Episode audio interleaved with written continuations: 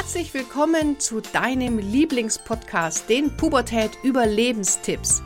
Mein Name ist Kira Liebmann und als Motivationscoach und Jugendexpertin helfe ich Eltern, die Pubertät zu überstehen, ohne dabei wahnsinnig zu werden. Kurz ein Hinweis in eigener Sache. Am 2.5. findet mein Online-Seminar Motiviert im Homeschooling statt. Hier besprechen wir alles rund um das Thema Motivation, Lernen zu Hause Homeschooling und wie dieses doch sehr schwere Thema bei dir zu Hause leichter und einfacher stattfinden können. Alle Informationen findest du auf meiner Webseite oder im Link in der Beschreibung bzw. den Show Notes. Ich freue mich auf dich. Hallo, herzlich willkommen zu einer neuen Podcast-Folge.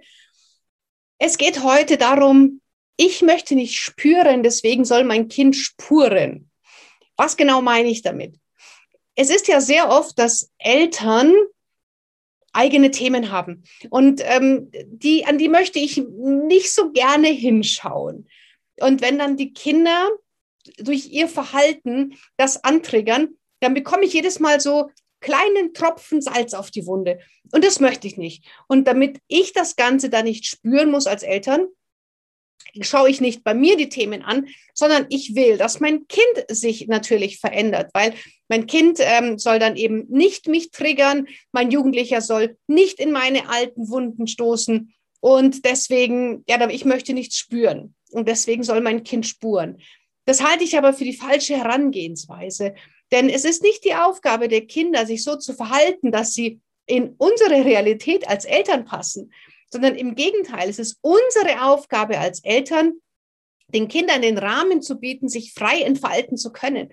Und wenn du also merkst, dass dein Jugendlicher sich immer wieder so verhält, dass du damit tatsächlich ein Problem hast, dann schau doch dir das Ganze mal von der anderen Seite an. Dann guck doch mal, hat wirklich das Kind das Problem oder bin es vielleicht tatsächlich ich? Denn ganz, ganz oft ist es so, dass das Problem der Kinder überhaupt nicht das Problem ist, sondern mein Problem ist der Widerstand, den ich als Erwachsener mit dem Verhalten meines Kindes habe. Nochmal, das Problem ist nicht das Verhalten meines Kindes. Das Problem ist mein Widerstand gegen das Verhalten meines Kindes. Und da sind wir dann bei der Kernaussage. Und wenn du also merkst, dass dein Jugendlicher sich immer wieder so verhält, dass du damit ähm, unzufrieden bist, dass du merkst, ha, irgendwie mich triggert das, mich macht das wütend, ähm, das macht mit mir was, dann schau mal, ob was du bei dir verändern kannst. Also ein Beispiel, was immer wieder kommt. Ähm, ich bekomme E-Mails oder Anrufe von Eltern und die sagen dann, ähm, mein Jugendlicher, der zieht sich nur in sein Zimmer zurück, der, der vernachlässigt seine Freunde, der geht überhaupt nicht mehr raus. Und wir streiten uns mittlerweile sehr, sehr oft, weil ich möchte, dass mein Kind rausgeht, ich möchte, dass mein Kind ähm, ja, sein Leben lebt und die, das schöne Wetter genießt, seine Freunde trifft und mein Kind vereinsamt nur. Und ja, wir streiten uns so viel und ich habe Angst, dass mein Kind depressiv wird. Und dann rede ich mit dem Jugendlichen und dann sagt er, ich habe überhaupt kein Problem. Ich weiß überhaupt nicht, was meine Mama hat. Mir geht es gut ich habe kein Thema. So, und wenn ich dann mit der Mama rede, dann ist es so, dass sie sich vielleicht mehr Freunde gewünscht hat als Jugendliche, dass ihre Sorgen das sind, dass das Kind vereinsamt. Also, dass sie so ihre Ängste über das Kind drüber stülpt. Und das ist nicht richtig, denn sie möchte, dass ihr Kind sich anders verhält, damit es ihr gut geht. Also wieder, das Kind soll spuren, ich möchte nämlich nicht spüren. Und deswegen, wenn du das siehst, wenn du mal versuchst, deinen Jugendlichen als Spiegel zu sehen, wenn du mal versuchst, deinen Jugendlichen als Coach oder als Lehrmeister zu sehen und zu sagen, hm, das tut mir gerade nicht gut. Da gehe ich in den Widerstand.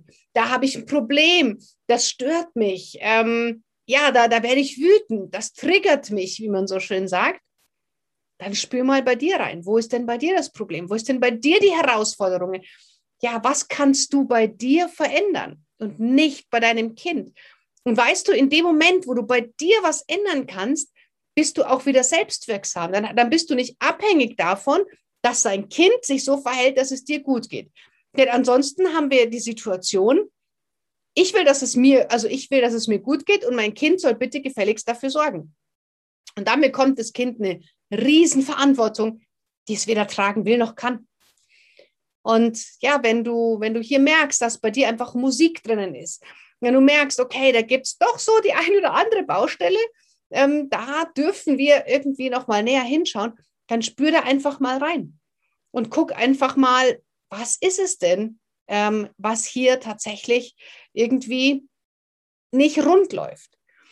Und das ist äh, wirklich ein Tipp, den ich dir da ganz, ganz ans Herz legen kann, weil wenn Eltern immer nur warten, dass ihre Kinder sich verändern, damit es den Eltern gut geht, ach, das ist ganz, ganz schwierig, weil dann gebe ich ja die Verantwortung für mein Wohlbefinden, die Verantwortung für mein Glück gebe ich dann ins Außen, andere Menschen. Und wir können nie, niemals beeinflussen, wie andere Menschen sich verhalten. Wir können nie unser Umfeld dazu bringen, immer sich so zu verhalten, dass es uns gut geht. Und daher selber mal gucken, was sind meine Themen, was sind meine ungelösten Baustellen aus meiner Kindheit, wo habe ich vielleicht noch Triggerpunkte. Und dann kann auch Heilung passieren. Aber Heilung passiert immer bei den Eltern. Heilung passiert nicht unbedingt durch das Verhaltensveränderung der Jugendlichen, sondern Heilung passiert dann, wenn du dich den Mut hast, bei dir zu gucken. Und Heilung passiert, wenn du den Mut hast, deine Themen aufzuarbeiten. Ja, und Heilung passiert, wenn du ehrlich zu dir selber bist. Und dann veränderst du dich, dann verändert sich dein Kind. Und dann muss dein Kind nicht mehr spuren, damit du spüren kannst. Und wenn du Bock hast, genau dieses Wissen auch an Eltern weiterzugeben, wenn du Lust hast, Familien zu helfen, genau in dieses Gedankengut einzutauchen, wenn du Lust hast, Familien zu unterstützen und zu begleiten, dann guck doch mal auf meine Seite www.akademie-für-familiencoaching.de denn dort bilde ich ab, ja, seit Januar schon Familiencoaches aus. Wir sind mittlerweile über 100 Coaches, die schon angemeldet sind, die die Ausbildung im Moment durchlaufen und die den Spirit mittragen, die ja auch verstanden haben, dass es nicht immer die Kinder sind, die verändert werden müssen, sondern dass wenn wir uns die Eltern anschauen und wenn wir Eltern stärken, dass wir automatisch Kindern eine bessere Kindheit, eine geilere Jugend vermitteln, ja und eine Generation von jungen Menschen ermöglichen, die frei von inneren Antreibern, die frei von ähm, Begrenzungen anderer aufwachsen können und die ihr komplettes Potenzial leben können. Und das ist meine große Vision und mein großer Wunsch. Aber dazu braucht es noch viel, viel mehr Coaches, die Eltern dabei unterstützen, Kindern genau das zu ermöglichen. Also wenn du Bock hast auf eine Ausbildung zum Familiencoach, dann melde dich zum unverbindlichen Gespräch, hör dir das Ganze einfach mal an, lass dich von den Ausbildungsberatern hier beraten und dann sehen wir uns vielleicht äh, irgendwann mal persönlich in der Ausbildung zum Familiencoach. Du findest in den Show Notes auch nochmal die Webseite, wo du dich dann für dein persönliches Gespräch eintragen kannst. Und mit dem Stichwort Podcast schenke ich dir nochmal 150 Euro. Also mit dem Stichwort Podcast nenne das bei deinem Telefonat und du kriegst nochmal 150 Euro Nachlass.